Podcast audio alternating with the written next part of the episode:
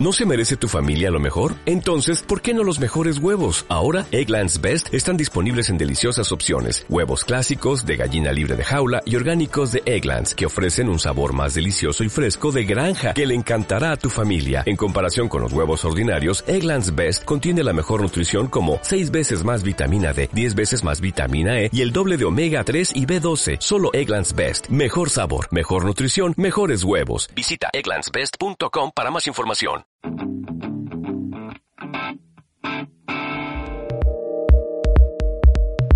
Literatura por tus oídos. En una hora te pondremos al tanto del mundo literario, escritores, editores, librerías y críticos de una manera diferente. Sé parte de la experiencia que hará que tus momentos de lectura no sean lo mismo. Solo en Literofilia Radio Literatura por tus oídos. Buenas noches amigos de Literofilia Radio, bienvenidos a un episodio más de aquí por la 101.5 FM de Costa Rica Radio. Hoy tenemos a Christopher Montero, eh, que viene a presentar eh, su libro, bueno, viene a presentar varios, muchos libros que ha sacado este año, pero vamos a hablar en especial en el segundo episodio, Los cerdos comen bellotas, editado de una hermosa, sencilla y sobria edición de la UNED un texto donde Christopher explora más una cuestión narrativa y deja, los versos que conocimos en Echele Miel y sus otras otros libros como Canicas Galaxias y etcétera, etcétera. Bueno, vamos a hablar con Christopher, vamos a hablar un poco sobre su poesía, sobre su obra, su, papel como docente y demás. Mantenga sintonía, vámonos a la sección de Patio Propio. Regresamos aquí por Litrofilia Radio, que se transmite por Costa Rica Radio 101.5 FM. No se separe, ya regresamos. Del Patio Propio.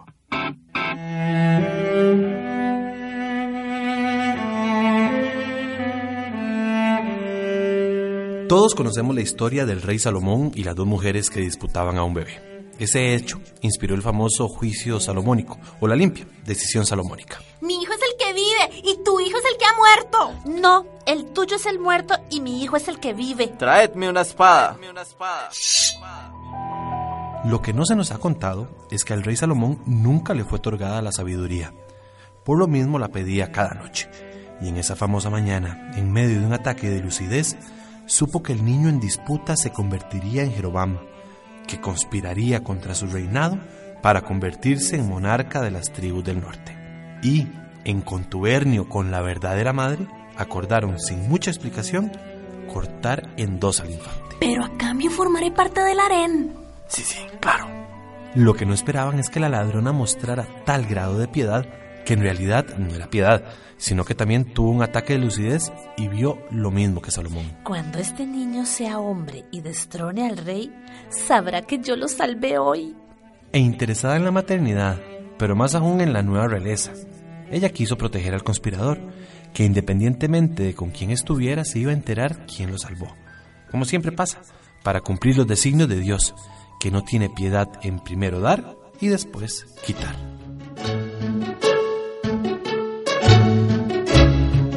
Tengo un amigo que frente a la caída de la tasa de la natalidad en Costa Rica, opina en tono eureka, otra de las muestras del egoísmo moderno. Es curioso, yo que medio lo conozco sé que él no quería tener hijos y me cuenta que su padre tampoco, que una vez le dijo que si no fuera por él hubiera terminado trabajando en la NASA. Qué dulzura de hombre. Mi amigo es una persona muy desconfiada. Parte del hecho que siempre quieren hacerle daño, entonces él lo hace primero. Le tiene pavor al otro y una desconfianza a sí mismo inigualable. Yo pienso que la paternidad es una de las posibilidades para ser generoso, pero no le digo nada, y además sé que para él es la única otra manifestación del mismo pavor. Comprendí que yo era un pésimo amigo. Es cierto. Y además, una frase que leí a Nice no vemos las cosas tal como podemos, las vemos como nosotros somos. Por cierto, la objetividad postmoderna sería evidenciar esto.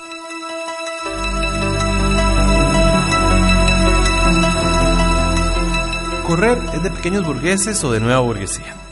Caminar, camina el aristócrata y el proleta. Ninguno de estos dos, pase lo que pase, podría cambiar su destino, así que es una forma de aceptación. ¿Han visto a un monje corriendo? La burguesía ya no es como la de antes. Decirlo de esa forma da la impresión que se extraña, ¿no? Tampoco. Ahora, Los hijos de la burguesía, que también son nuevos ricos, ya no tienen doctorados. Los hijos de la burguesía ya no tienen doctorados y dicen que no les importa, pero siempre han humillado al que no es licenciado. Y cuando ven a sus amigos esforzarse por otros grados y ponerse en cuestión, ya que nunca dicen, yo tengo mi futuro resuelto, les dicen a sus otros amigos, no formalmente educados, como rasgo de sofisticación, yo, si hubiera podido, nunca hubiera estudiado.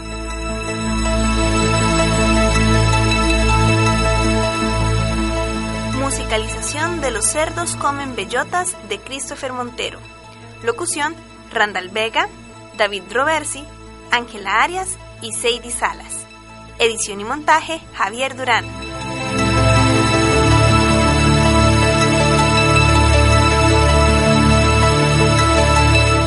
Literofilia.com y Literofilia Radio.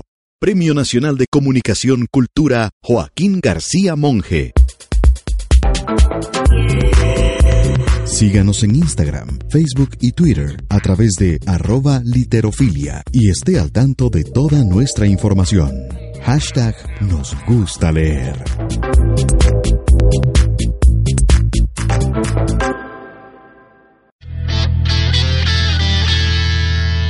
Literofilia Radio. Literatura por tus oídos. Bienvenido a Radio, ¿cómo estás? Muchísimas gracias, muy bien. ¿Y vos? Bien, por dicha, aquí ya eh, con vos hablando un poco sobre este, este nuevo libro, que justamente hablamos fuera de micrófonos, que, eh, que Christopher está con este libro recién salido del horno, justamente, está en una edición que hace tres semanas salió y ya está viendo la luz por acá. Christopher, para ir pensando, para, para ir como hablando con vos, porque hablar con vos se lleva mucho rato por muchas cosas, como el personaje que, que hasta has vuelto un poeta, docente. eh, bueno, ¿cómo empezó Christopher en la poesía? ¿Cómo llegaste vos a ese, a ese momento de poesía? Mira, este. La primera vez que recuerdo haber escrito algo fue justamente después de un episodio de violencia intrafamiliar. Y tenía alrededor, no recuerdo muy bien, siete u ocho años. Y Warren, pues resulta que me senté a, a escribir lo que ha- había pasado la noche anterior, ¿no? Y así que, bueno, inicialmente fue la violencia la que me arrojó a eh, escribir más allá de situaciones, este, digamos, escolares. Y seguí explorando, digamos, haciendo como versos cuando tenía eh, 13 años, a las compañeras que me gustaban y así, ¿no? y, y seguí con esa inquietud. eh, por ahí estuve un par de veces en el círculo de escritores costarricenses. Y, pero como que no seguía, no lo, no lo tomaba como muy en serio, ¿no? Iba y venía en eso, hasta que por ahí, no sé cuántos años tenía, tal vez 25 años, y un profesor de, de la licenciatura en antropología me dijo, Christopher, bueno, planteate en serio qué querés hacer, si, la, si hacer esta licenciatura en antropología o qué es lo que vos querés. Y le dije, bueno, y lo que yo quiero es escribir un libro de versos, ¿no? Y me dijo, bueno, pues vamos a hacer algo con la nota para que no te vaya tan mal. Abandoné el curso y me fui a escribir criaturas eh, Exhaustas. exhaustas, sí. Y, y después de eso, un año o un año y medio, pues estaba el libro y ya empecé, digamos, como a, a, a sentir este hogar, escribiendo, leyendo, sí. Curiosamente, digamos, tu licenciatura casi fue como escribir ese libro, ¿verdad?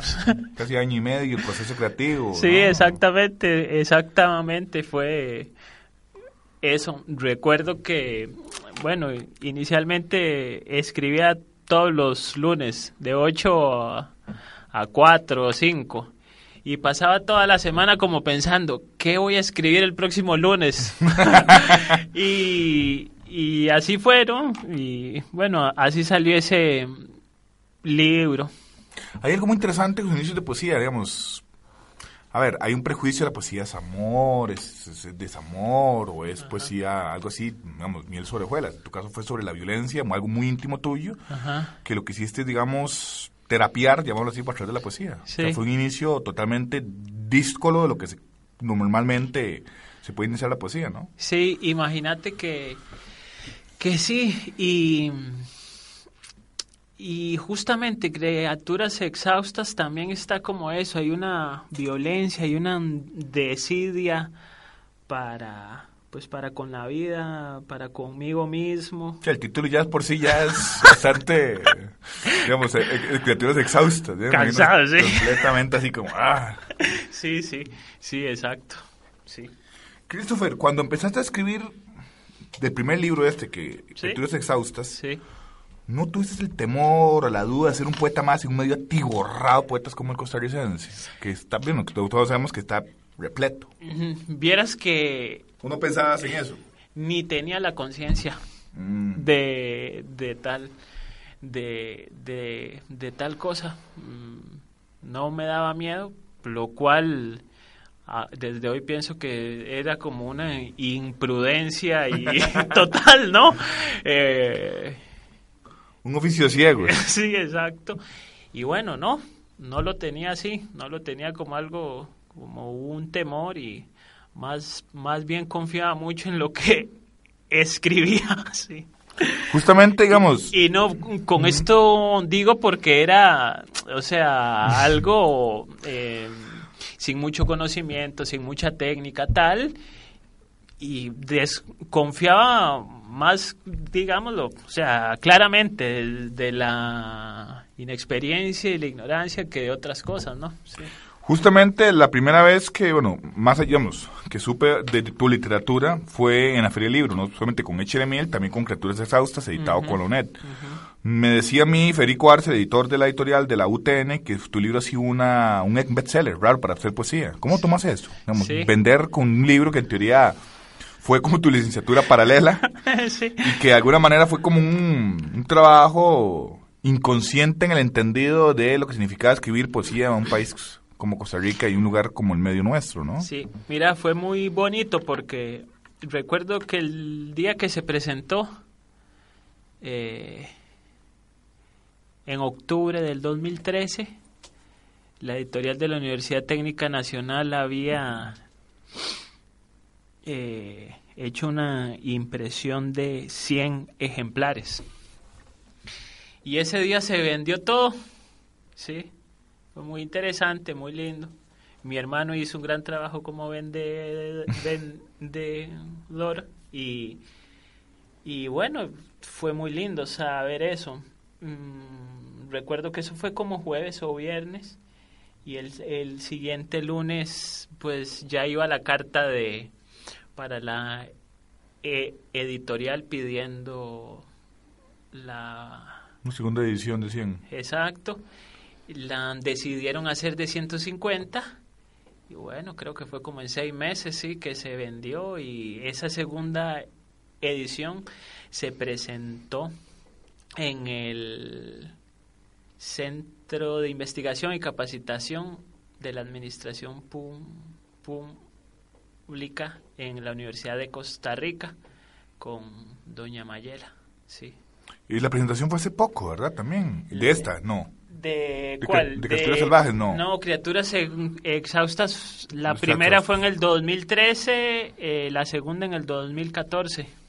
Sin embargo, viendo tu biografía literal, tienes a tu haber una cantidad de poemarios publicados, gran mayoría fuera de- del país. ¿Se puede decir entonces que tanto Criaturas como Échele Miel son tus primeros poemarios editados aquí en el país? Este. ¿O cómo está la cronología de todos esos cuatro Sí. libros que tenés vos? Explicarnos, porque sí me quedó como la duda esa.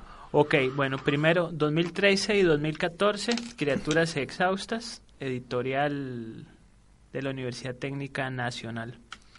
Que fue el primero. El primero, sí. Luego pasaron como tres años, sí. Y en el 2017 se publica A Ojo de Pájaro en enero en Ciudad de Guatemala por Magnaterra. Mm, Este, un libro que lo, lo escribí como en el 2015 y a ellos les interesó. Pero efectivamente, cuando sale el libro, yo ya estaba con Canicas Galaxia dando vuelta. O sea, y ya era otra estética, otro, otro tono, ya estaba aburrido del, del tono, digamos, solemne de mis dos primeros libros. Y, y bueno, y lo presenté en Ciudad de Guatemala. Ah, sí viajaste entonces. Sí, lo presenté ahí.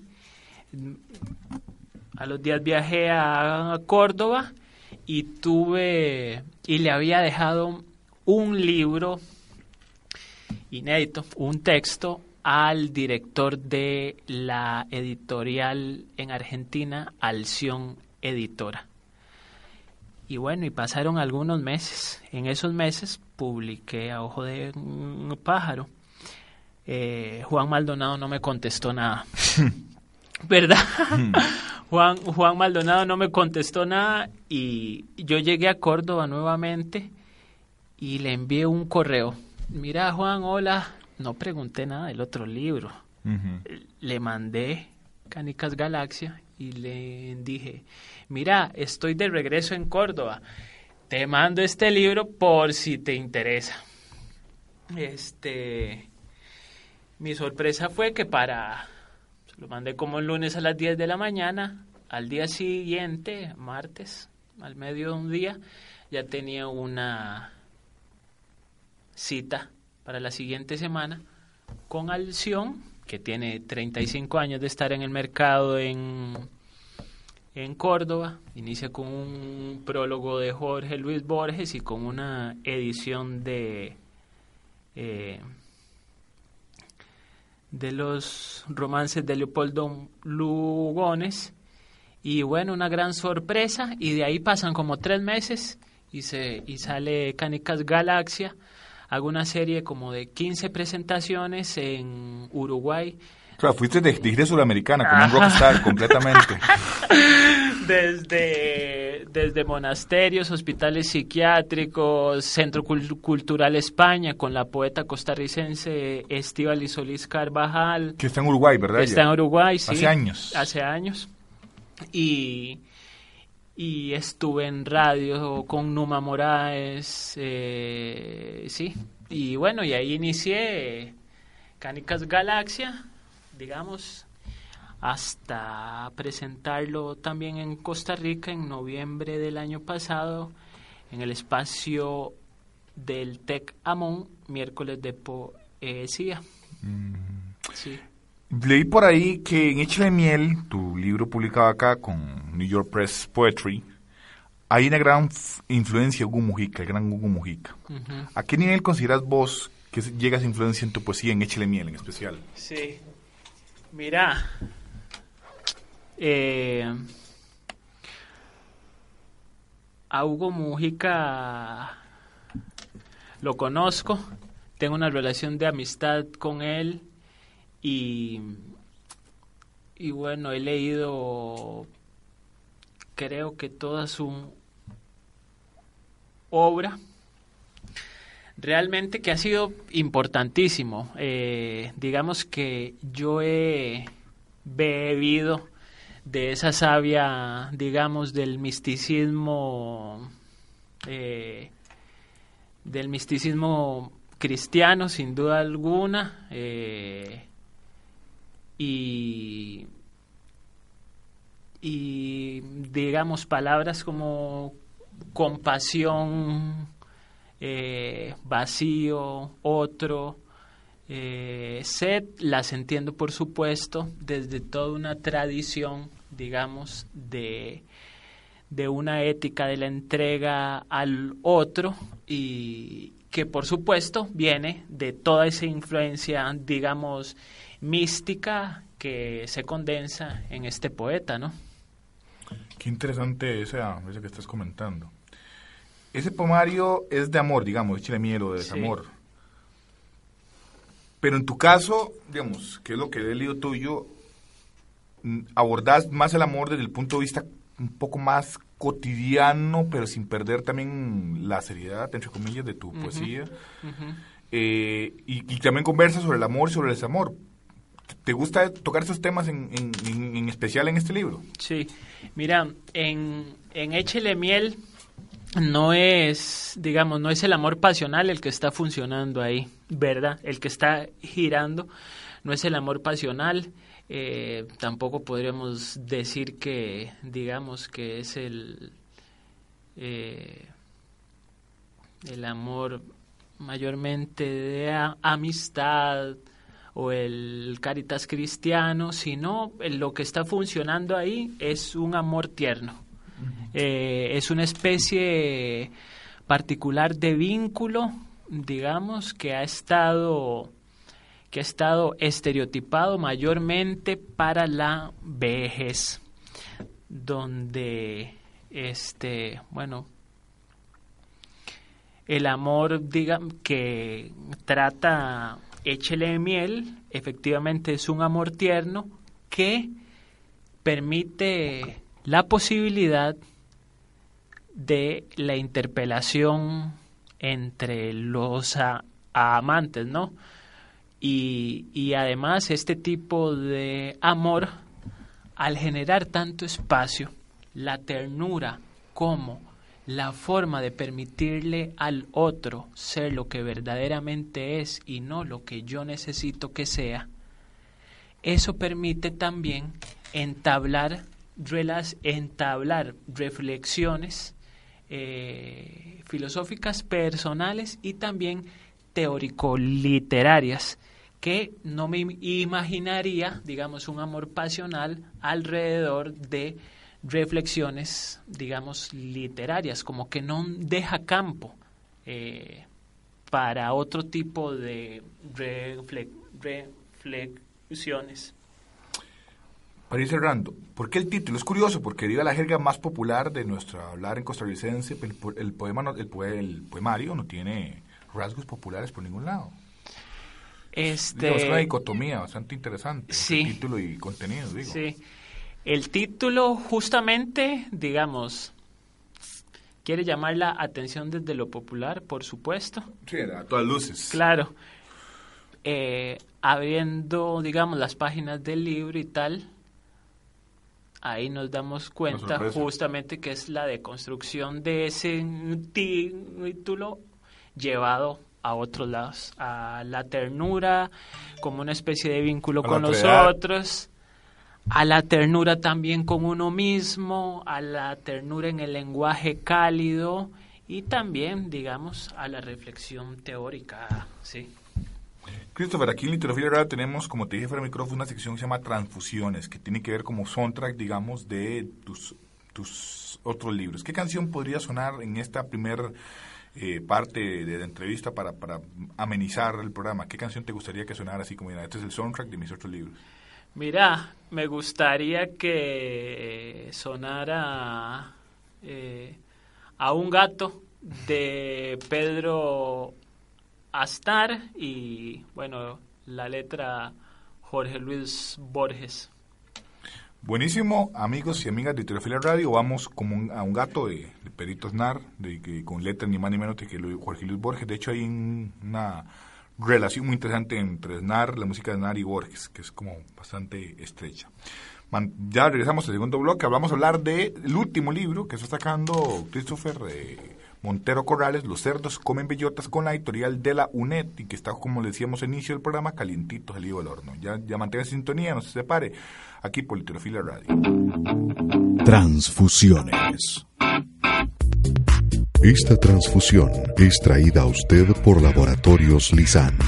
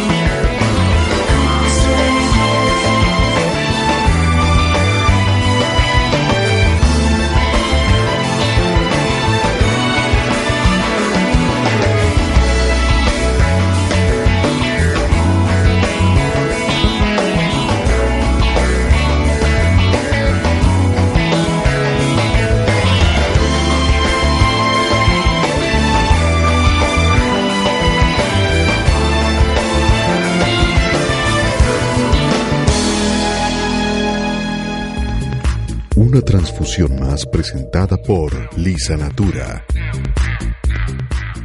Literofilia.com y Literofilia Radio. Premio Nacional de Comunicación Cultura Joaquín García Monge.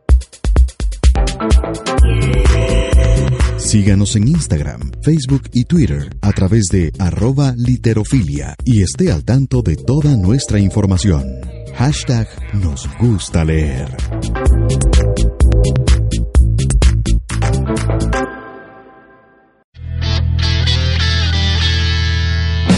Literofilia Radio. Literatura por tus oídos. Christopher, Los cerdos comen bellotas es tu último libro, digamos, después de haber hablado de criaturas exhaustas, de, de Galaxia, de Chile Miel. Es como tu cuarto libro. De repente como que no te conocíamos y ahora salís con cuatro libros. ¿Cómo fue ese, esa ebullición, esa explosión tuya como, como creador? Sí, mira,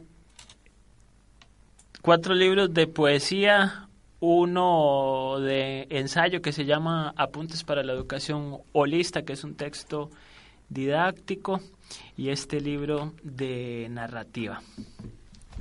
Eh, bueno, te conté inicialmente que estaba cansado del tono de A Ojo de Pájaro y Criaturas Exhaustas. Y en ese cansancio que tenía, eh, me acerco a la poesía de Fabio Morábito y encuentro algo particularmente muy interesante, eh, el uso del heptasílabo. Y empiezo a explorar con el uso del he- heptasílabo en Canicas Galaxia, mayormente está hecho en versos de siete sílabas. Pero lo que en- encuentro es un asidero formal. Y antes no contaba nada, ahora cuento hasta el verso libre, eh, incluso hay prosa, ah, hay narrativa que la cuento y igual. Entonces creo que ponerle muchísimo más at- atención a la forma, al lenguaje y al tono que a la trama o a la historia, para mí fue, digamos, una forma de este vincularme mucho más creativa, más experimental y que me permitía, digamos, este, no como antes, que pasaba una semana pensando de qué voy a tratar el poema, sino sentarme y irme sorprendiendo, digamos, verso por verso. Eh, son dos posiciones muy distintas. Una implica este, que la escritura vaya atrás de lo que uno piensa. Esta posición implica ir atrás del escribir. Eh, como que la escritura vaya generando y no más bien el pensar de la trama, en qué va a pasar y todo esto, ¿no? ¿Cómo surgió la decisión radical? Veo, que sos un escritor que, te- que entre libro y libro gusta, hace el esfuerzo formal y de contenido, cambiar estructuras, cambiar estilos.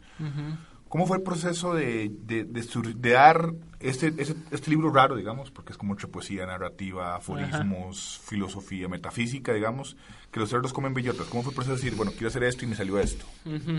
Mira, hay una... Veo una entrevista de... Creo que era Leopoldo... No, no, no recuerdo el escritor argentino. Ahorita vendrá. Y él plantea que lo experimental vendrá de la poesía y no vendrá de la narrativa. Haciendo, digamos, una, una clara separación. Leonidas Lamborghini, ya me Lamborghini, el maestro. acordé. Y entonces, este, digo yo, bueno, mira, es interesante, más que creerlo o no, digamos que sirve como eh, forma para trabajar. Y empiezo a este, tratar de experimentar eh, en la narrativa corta, ¿verdad? Eh, de algunas cosas con el lenguaje, experimentar poéticamente, tal, y, y inicia de esta forma, ¿no? Eso por un lado. Por otro lado, estaba en medio de un duelo y necesitaba realmente, digamos, sacarme un montón de pensamientos obsesivos que tenía y de ahí empecé a jugar con la angustia y por un lado la experimentar y bueno, y así se constituye los O sea, ese libro básicamente nació de un duelo. Exactamente. Un duelo personal, un duelo. Sí, un, un duelo, eh, pérdida de amigos, pérdida de familia paterna, pérdida de vínculos amorosos, pérdida de un Christopher sin duda alguna, eh, responsabilizarme de muchísimas cosas. Y, bueno, y entre esas tensiones empiezo a, a como a parodiar todos estos discursos, digamos, agresivos que viene, que venían tanto de relaciones de amistad como de relaciones eh, familiares, como de relaciones de vínculos amorosos. Y así, en esa parodia de esos discursos, digamos, crapulentos, se hace Échele miel con una voz que me gustaría llamar como antipintilla, como, sí. Estamos aquí con Christopher Montero Corrales hablando un poco sobre su último libro editado con la UNED, Los cerdos comen bellotas, y que justamente nos va a dar, dar un pequeño lectura de cómo es el tono, el concepto y la voz de este, de este libro experimental, digo yo. Mi hermano Carlos me cuenta que mientras realizaba sus estudios de posgrado en Brasil, una noche presenció una crisis de un esquizofrénico en un bar. Este les decía a las personas que del otro lado de la calle había otras personas que lo seguían para matarlo y señalaba donde no había nadie.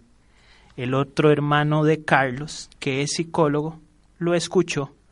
Nunca contra, contradijo al esquizoide y jamás le dijo que estaba en una crisis y que sus relatos eran sorprendentes e increíbles. Como buen terapeuta sabe leer los textos y y en pleno despliegue del lenguaje hay que acompañar en su relato al autor enfermo. Así es un buen poema. Se cree lo que dice, hace lo que dice, y por esto tan sorprendente no se le puede contradecir. Pienso que un poema esquizoide debería pasar de un patrón medio riguroso de puntuación a uno más caótico, mantenerse en un rango métrico, pero no en un solo metro, y usar distintos caracteres para decir las mismas palabras y que suenen igual y una musicalidad que por momentos se extravía pero siempre vuelve. Y por otro lado, encantarnos con un relato mágico. Bueno, y se me olvidaba que inicie de pronto, sin contexto, solo por la necesidad de contarlo. De niño nunca quise matar grillos. En inglés se dice cricket. Sí, es como si aplastáramos uno. De adolescente me enojaban y me fastidiaba su canto.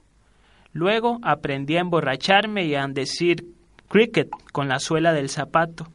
Hoy los cuido, los escucho, tomo agua hervida tras un silbido y tras otros silbidos descanso. Tampoco quiero comer conejos, pero es por sus ojos rojos y su olor espanto.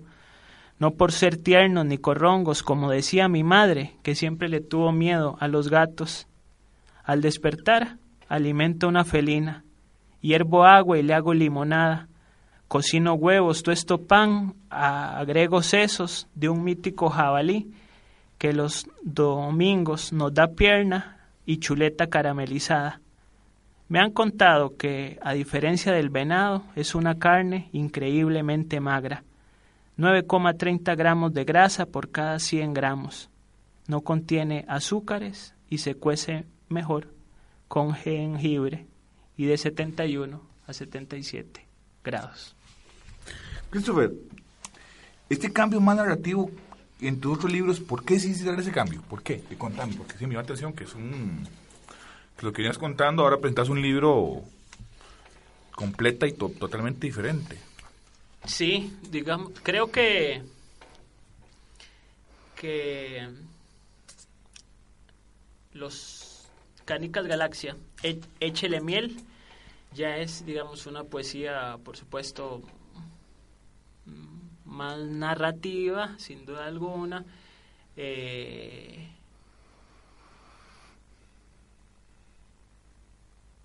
intento contar con todos los poemas, digamos, una historia que se vaya amalgamando y generar una secuencia, digamos, entre los poemas. Eh,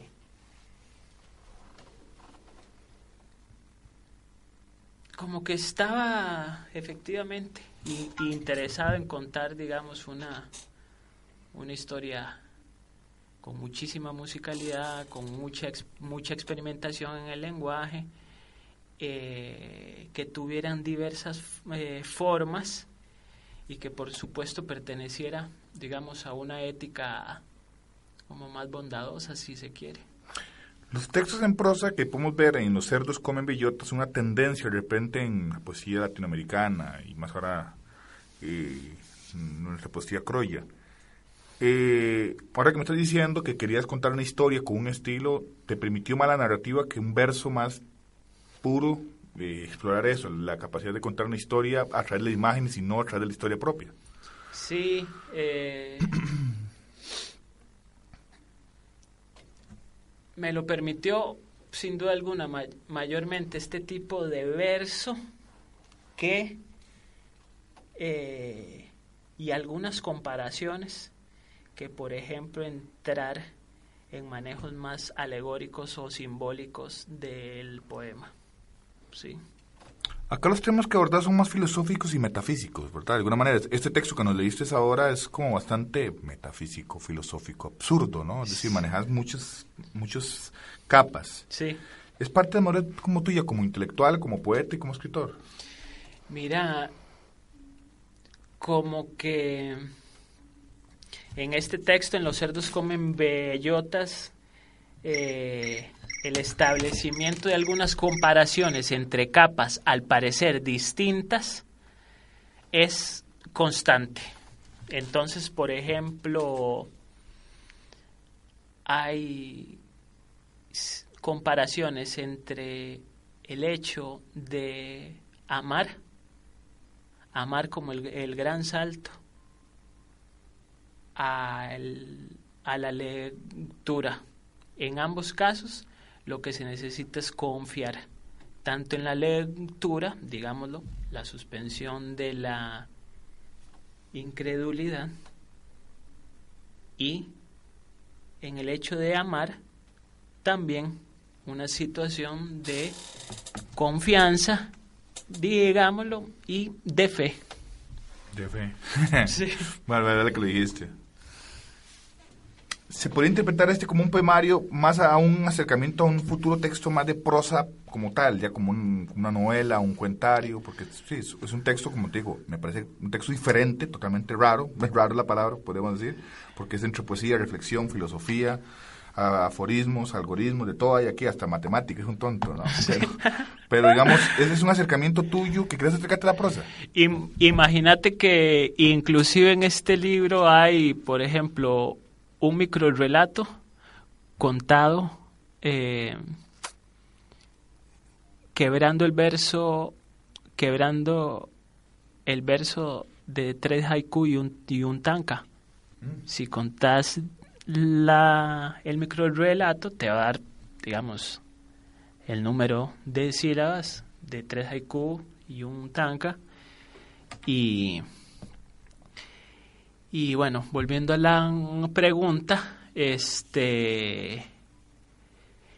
Mira, no lo pensé como eso, pero resultó que ahora me estoy pensando hacer, ahora estoy pensando escribir una novela, digamos, corta, algo que no me lo había tan siquiera pensado nunca, pero digamos que también eh, eh, la lectura de Mircea Cartarescu como que me está llevando a un tipo de narrativa que eh, mm, muy cercana al canto, a la poesía, y me gustaría como explorar cosas ahí.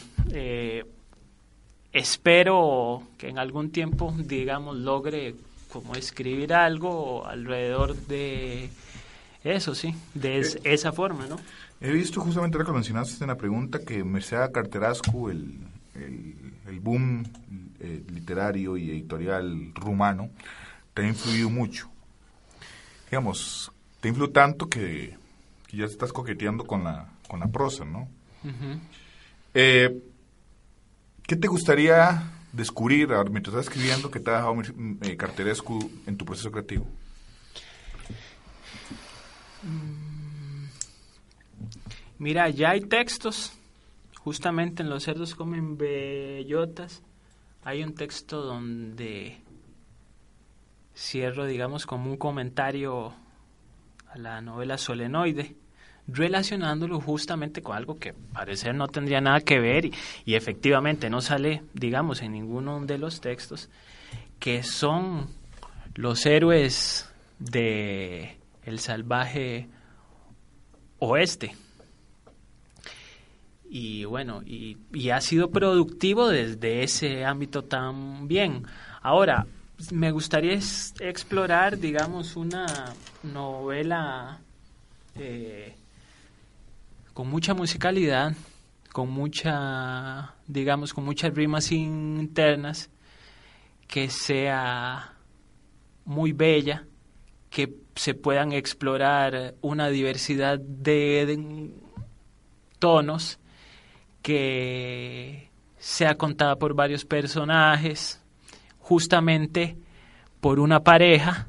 Estoy como en ese tema hmm. alrededor de, de un proyecto que quiero hacer en varios tomos que se llama Mística Artificial, el nacimiento de un Dios tierno que sería, digamos, eh, el nacimiento de un Dios tierno en una pareja y de múltiples rostros, ¿no? Lejano, digamos, a la monogamia, lejano a la posesión, lejano a los valores del patriarcado y... El judeocristianismo. Exacto. Todo eso, digamos, sería como ese Dios, pero estoy como esperando que me nazca. Eso, es importante. Lo más importante, que nazca. Eh, pasar de los versos a la prosa, más pura y dura, digamos, ¿te fue un reto? ¿O ya fue como automático? Así como empecé a escribir y me salió esto. Vieras que fue así, eh, en realidad. Lo que descubrí en Canicas Galaxia que era, concéntrese en el verso que está, lo demás no importa.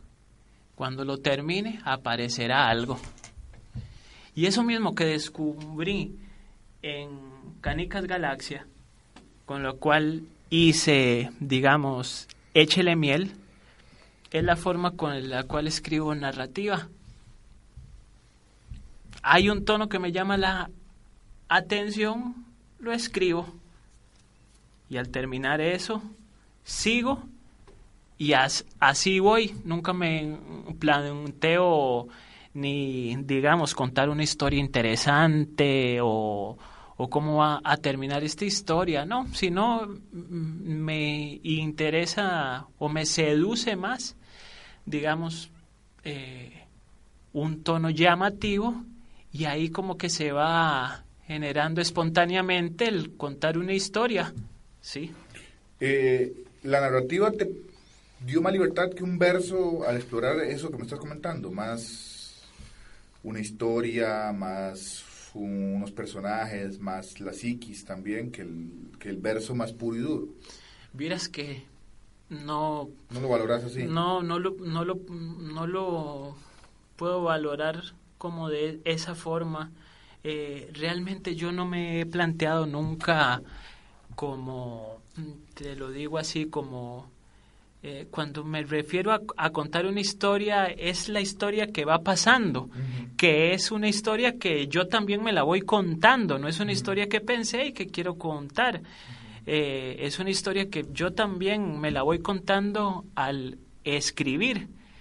Y yo no me he planteado nunca como, bueno, quiero hacer un personaje de con tal, con tales características psíquicas o mm, sí, ha sido, digámoslo, eh, digámoslo, sí, sin duda alguno, como más este eh, de sorpresa en sorpresa que ha ido pasando, ¿no? Christopher, para ir cerrando ya este programa que hemos tenido tan interesante, tan que hemos casi explorado un poco de tu obra, no sé, nos, nos fuera hablar de tu producción académica y como profesor, tal vez para un segundo número, porque yo veo que sí estás bastante creativo, pronto vamos a ver un libro tuyo, no lo dudo. Christopher, ¿con qué canción te gustaría cerrar el soundtrack de Los Cerdos Comen Bellotas editado por la UNED? Sí, me gustaría cerrar con La aventura de la abeja, de la abeja reina de Luis Alberto Spinetta. Antes de cerrar, me llama la atención, ¿cómo fue ese proceso de publicar con la UNED? ¿Cómo fue, cómo llegaste vos a la UNED? Que eso- Vieras que con la UNED este libro es mi tercer in- in- intento, sí. El resto los pegaste en los palos y salía del día. Incluso el segundo fue aprobado por el lector, rechazado por el consejo editorial. Creo que tenían razón en ambos, creo que tenían razón en haberlos rechazado. Y en este se presentó el libro a la UNED, llegó a las manos de Guillermo Fernández, el encargado de la, de la colección. Gran escritor y gran editor Sí. también. Eh, encargado de la colección. Eh, pasaron unos meses. Luego él me contactó, Chris, mira, tengo esta propuesta para tu libro. Es, eh, trabajamos una o dos semanas con la nueva forma que él había hecho, lo cual ayudó, le ayudó al libro muchísimo, con nuevos textos que yo tenía también, con textos que hice esa semana, este y que se los di, los cambiamos y luego empezó el trabajo con Gustavo Solórzano Alf- Alfaro y bueno, o sea, trabajar con ambos fue una experiencia muy importante para mí, sí, que ha sido este año, por dicha, he, he tenido la oportunidad de trabajar con, con muchos consejos. Buenos editores. Sí, sí. Que es, que es algo ausente en este país. Laura Flores Valle, también con la Revista Nacional de Cultura, eh, fue otra, digamos, de las grandes experiencias eh, que tuve, bueno, con Mar, con Mar Russo, eh, sí. Bueno, Christopher, muchísimas gracias por aceptar la invitación a Tirofilia Gracias, Radio. Muchas gracias, muchísimas gracias, Warren. Bueno, queridos radioescuchas, nos despedimos aquí por la 101.5 FM en un episodio más de Tirofilia Radio. Recuerden, nos escuchamos, pero sobre todo nos leemos. Chao, les habló Warren Ulloa Argüello en producción, en controles Javier Durán. Chao, buenas noches. Transfusiones. Esta transfusión es traída a usted por Laboratorios Lisan.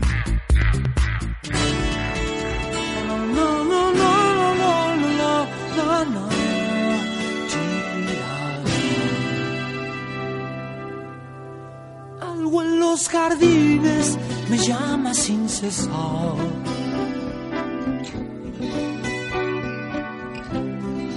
lluvia en las hojas me inspira confianza.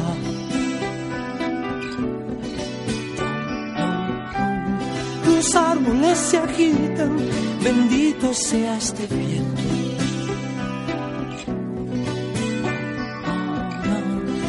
Y detrás de los muros oigo algo que me dice.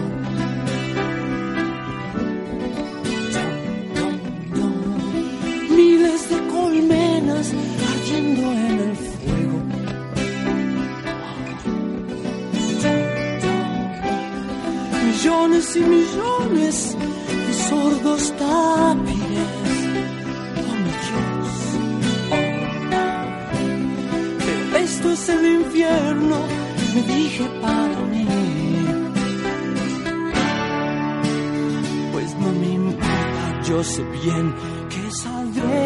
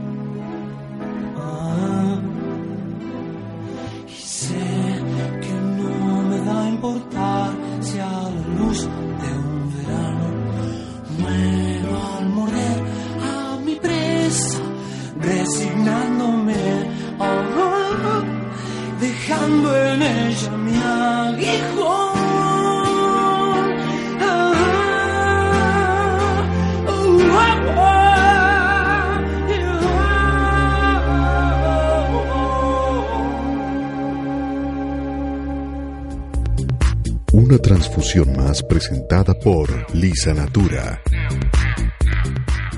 Literofilia.com y Literofilia Radio. Premio Nacional de Comunicación Cultura Joaquín García Monge. Acabas de escuchar un episodio más de Literofilia Radio. Literofilia Radio. Óiganos el próximo martes o descargue los podcasts ingresando a www.literofilia.com. Nos oímos, pero sobre todo nos leemos.